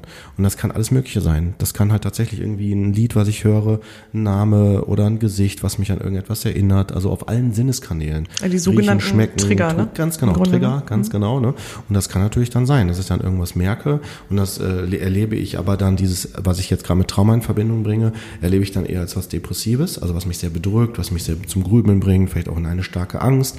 Wenn ich damals eine Existenzbedrohung hatte, habe ich die vielleicht dann dem auch, kann die aber nicht mehr zuordnen zuordnen richtig und so. Also so, so würde ich es beschreiben. Mhm. Deswegen glaube ich, würde ich es jetzt erstmal nicht an bestimmte Dinge festmachen. Allerdings möchte ich einen Effekt benennen. Bei Suizidalität ist das ja so, wenn Menschen sich äh, umbringen, bekannte Personen, dann führt das meistens mhm. zum Effekt, dass viele denken, oh gut, wenn der geht, also da wo der hingeht, ist bestimmt cool, dann gehe ich da auch hin. Also überspitzt formuliert. Ne? Das ist jetzt sicherlich nicht so easy, aber nur um das nochmal so plausibel auch zu halten. Das ist ja einer der Gründe, warum Aufklärung so wichtig ist. Ne? Mhm. Weil dann diese Person, das ist meine Haltung, einfach es nicht geschafft hat, für sich zu sorgen, mhm. ne? nicht äh, Hilfe in Anspruch zu nehmen, ne? um ja. weiterzukommen. So würde ich es jetzt betiteln. Ne? Ja. Ähm, ich antworte kurz dir und dann habe ich also, noch eine kurze Frage. Ja, klar. Äh, ähm, ich glaube auch die Geschwindigkeit und dieses die Geschwindigkeit unserer Zeit und die Einflüsse und das Internet, also ne, alles, diese Möglichkeit oder sogar Pflicht mittlerweile, sich immer überall vergleichen zu können, zu müssen. Es geht immer besser, höher, schneller. Ähm, und mithalten zu wollen, mithalten zu müssen, um nicht rauszufliegen, Angst vor Isolation, Angst vor Mobbing, bringt uns dazu, uns zu verbiegen, äh, nicht mehr bei uns zu sein äh, und in einen Strudel, äh, den wir irgendwann nicht mehr absehen können, wo er hinführt und auch nicht mehr gucken, also nicht mehr absehen können, ob wir da nochmal rausfinden von, von alleine. Und dann sind Erschöpfung, Depressionen, also alles, was unter Depression steht, sehr schnell da. Mhm. Ja, das ist ja auch dieses Perfektionsstreben, genau. Ne? genau. Und dass man so immer das Gefühl hat, man muss ja auch diese bestimmten Dinge alle so, ja. diesen ganzen Anfor allen Anforderungen so gerecht werden. Ne? Und wenn dann irgendwie ein Scheitern passiert. Ja, ne? es ist aber auch eine, so eine mhm. Schwierigkeit unserer, unserer Generation oder sogar auch der noch nach uns, ähm, die das Gefühl haben oder deren Eltern auch mitgeteilt haben, euch steht doch alles offen. Das ist Das eine ganz schwierige Ja, ist Sache. Ja. Also euch steht alles offen, heißt eigentlich, sei doch, also sei nicht so picky, mach halt was, aber auch damit nicht mehr das Recht, wirklich zu überlegen, was wirklich gut ist. Oder dann werden Kinder von Ärzten Ärzte, weil sie denken so, okay, ich habe gar keine andere Alternative. Aber das heißt nicht, dass das gut ist. Und ich sehe gerade im Coaching viele Leute auch schon ab 25, die so lost sind an dem Punkt zu sagen, so ich habe jetzt studiert, ich kann mir nicht vorstellen, aber ich kann jetzt auch nicht noch was anderes machen. Also an dem Punkt stehen mit 25. Also ich wusste mit 18 nicht, was ich mit 25 mache. Und dieser Druck, und dann bist du jetzt irgendwie mit 17 nur noch in der Schule, dann wird erwartet, dass du möglichst schnell irgendwie durchziehst und dann ähm, so, das Studium ist ja heutzutage auch so ein Druck. Ja. Also das war bei uns ja noch gar nicht, gar nicht so schlimm. Und das, das wird, also dadurch kommen diese Themen auch viel, viel früher. Und man ist natürlich viel unreifer mit 23 oder 25 oder 30. Was ich auch häufig erlebe, ist immer so dieses Streben nach Glück und kompletter Erfüllung, ähm, also so wirklich kompletter Selbsterfüllung. Das heißt, es muss eigentlich auf allen Ebenen in meinem Leben eine, ein absolutes Gefühl von Glück Ja. bestehen. Also früher habe ich einen Job gemacht und habe mich in dem Job einfach ausgelebt, also eine Ja. bestimmte Facette von mir ausgelebt, genau, oder eine bestimmte Profession halt einfach gehabt. Ähm, aber jetzt muss der Job ja im Grunde genommen so der Sinn des Lebens sein oder ich muss da für mich im Grunde genommen so alle Komponenten Genau. drin haben und muss damit natürlich noch gutes Geld verdienen, Anerkennung bekommen, Genau. genau, und eine super Work-Life-Balance haben und Genau. Ich glaube, also das merke ich immer, dass Das ist ähm, super easy.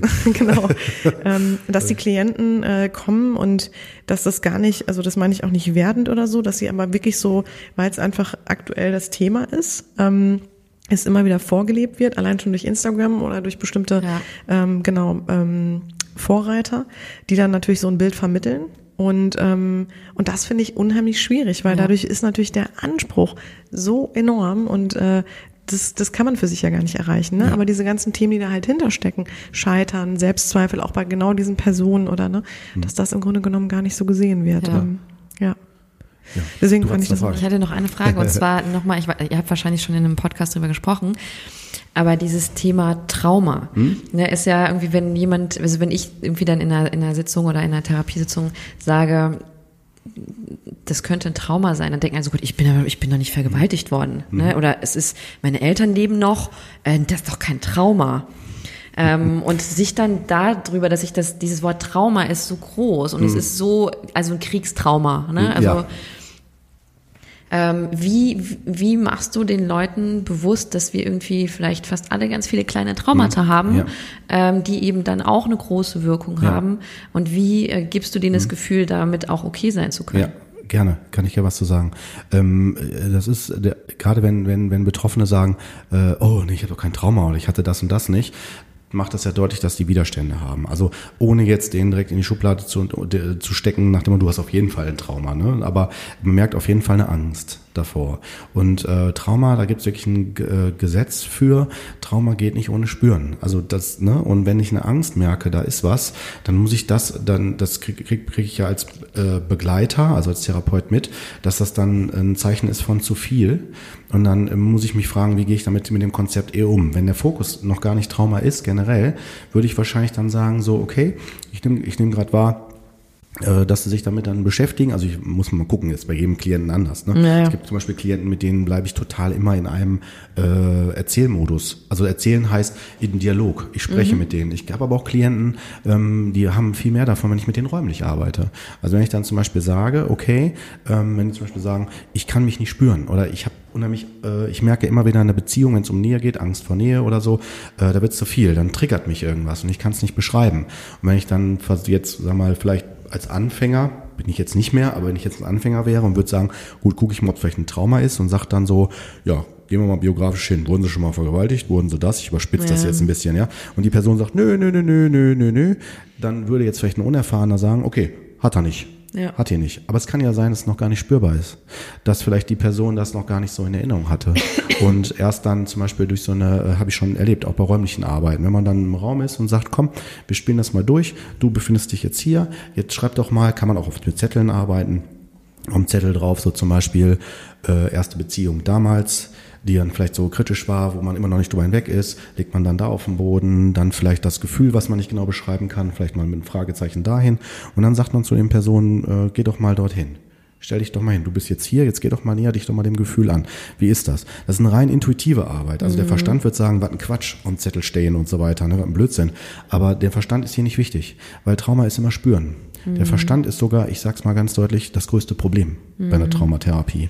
Es geht um das Spüren, das Integrieren, weil die Erfahrungen und die Erinnerungen, die kommen tatsächlich dann mit dem Erleben dieser verschiedenen Aspekte. Mhm. Ne, dass die dann auf einmal sagen, boah, jetzt kommt gerade wieder, äh, plötzlich schließt sich, dann sagen die an der Kreis, jetzt habe ich gerade, erinnere ich mich gerade wieder an Detail und ähm, das hilft mir total, das besser einzuschätzen, einzuordnen. Mhm. Ne, und dann kann er, dann ist der Verstand wieder wichtig, dann brauchen wir den. Mhm. Es gibt Studienlagen, ich habe jetzt in der neuesten Ausgabe von äh, äh, aus dem Thieme Verlag, da gibt es noch so eine Fachzeitschrift, ich habe nicht mit Namen, ähm, da waren, wurde eine Studie vorgestellt, wo gesagt wird, dass Traumaerinnerungen, wird in, wird in Frage gestellt, ob die überhaupt real sind oder ob wir uns die einbilden. Das ist ja auch noch so ein Thema.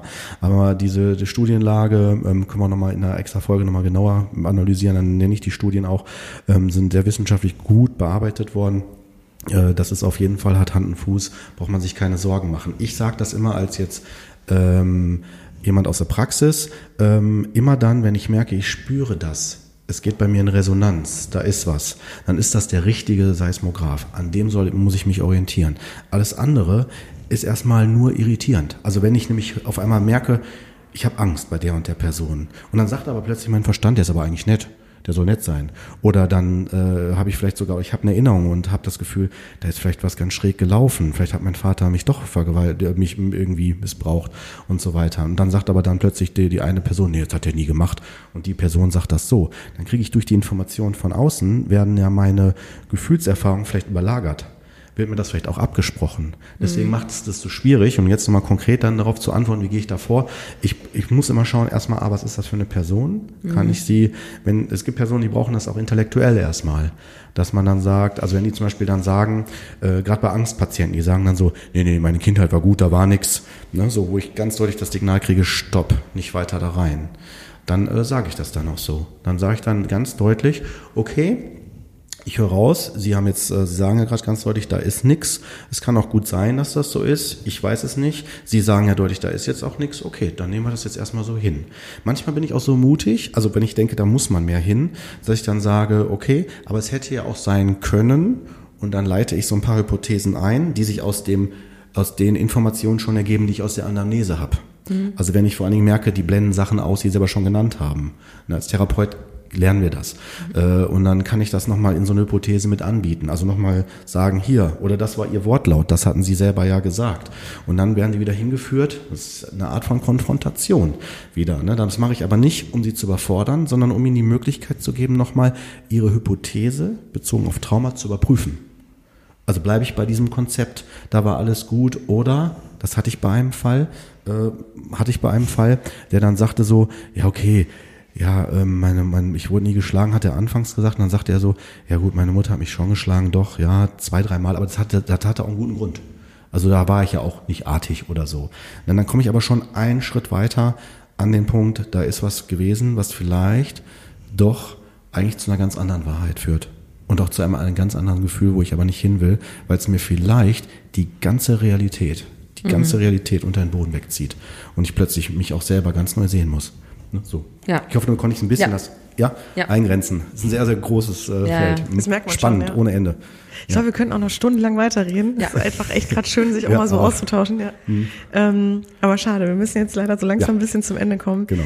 Ähm, Miriam, hast du denn abschließend noch irgendwas, wo du sagen würdest, das ist mhm. nochmal wichtig zu erwähnen, auch so im Hinblick auf Depressionen, was du vielleicht auch ja, Betroffenen mit auf den Weg geben würdest oder Leuten, die halt da auch verunsichert sind?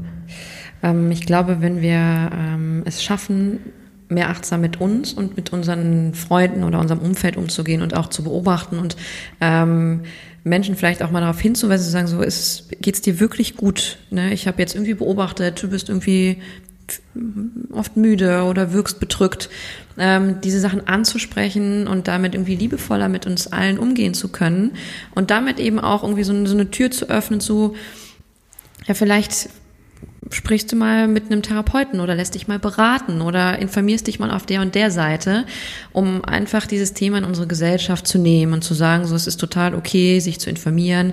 Und umso früher die Menschen kommen, je schneller geht es auch einfach weg oder Genau. je schneller kann man es integrieren und damit sehr, sehr gut leben. Genau. Äh, und das, da geht's nicht nach um die, nicht nach dieser deutschen Stärke, ich habe nichts, das geht schon weg oder ähm, ich schlafe einfach mal ein bisschen mehr oder brauche mal ein Wochenende frei, sondern nee, hingucken, ehrlich zu sich sein, äh, diesen Schritt wagen, denn es wird besser. Ja. Definitiv. Ja. Ja. Und wenn man jetzt zum Beispiel zu dir kommt, ist ja auch das Schöne, man kann ja erstmal eine Coaching-Session wahrnehmen Genau. ne? und guckt erstmal, was, was passiert denn da so bei mir und sollte sich da doch mehr hinter verbirgen, dann ist man direkt bei dir auch an der richtigen Stelle für die Psychotherapie. Aber ähm, genau, ich finde, das ist auf jeden Fall ganz, ganz toll ähm, und danke, dass du da Ja. Sehr ähm, gerne. auch so nach vorne Spaß gehst. echt. gemacht. Ja, Danke uns euch. auch. okay. toll. Super. Tschüss. Tschüss. Tschüss.